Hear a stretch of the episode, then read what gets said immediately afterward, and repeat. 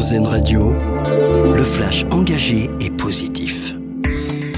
Bonjour, bonjour à tous. Coup d'envoi aujourd'hui du 105e congrès des maires de France. Plus de 10 000 élus de tout le pays sont attendus pour 4 jours au parc des expositions de la Porte de Versailles à Paris. Ce sont les élus des Outre-mer qui ouvrent le bal ce matin. Cette année, la question de la sécurité des maires sera au cœur des discussions. La Civise est sur le point d'élargir ses missions. La commission chargée notamment de lutter contre l'inceste pourrait désormais s'occuper également de la lutte contre la pédocriminalité, la prostitution des mineurs ou encore l'accès au porno aux enfants. C'est ce qu'a déclaré la secrétaire d'État à l'enfance Charlotte Cobel dans le JDD. Une annonce alors que le gouvernement présente aujourd'hui son plan contre les violences faites aux enfants.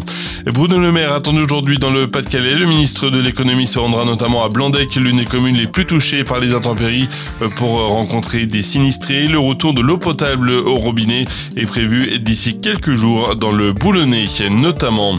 Il y a trop de pertes civiles à Gaza, c'est ce qu'a dit Emmanuel Macron hier au téléphone à Benjamin Netanyahou.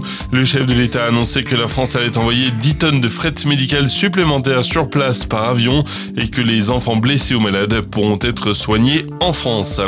Une part d'histoire aux enchères, le très célèbre chapeau de Napoléon a été vendu ce week-end lors d'une vente aux enchères à Fontainebleau. Le bicorne noir célèbre de l'empereur, un vrai, était estimé à 500 000 euros.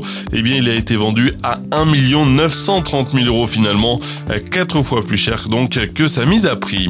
Et puis pour finir, notre dossier solution, lutter contre la précarité étudiante, c'est l'objectif de l'association nationale Stud Help qui recherche actuellement jusqu'à 4000 donateurs, notamment à cause de l'inflation, la difficulté à trouver un job ou encore un logement. L'association met en lien les étudiants et les donateurs pour aider les plus jeunes. Dossier complet à lire et à retrouver sur rzn voilà pour l'essentiel de l'actu. Très belle journée à vous, à l'écoute d'Azen Radio.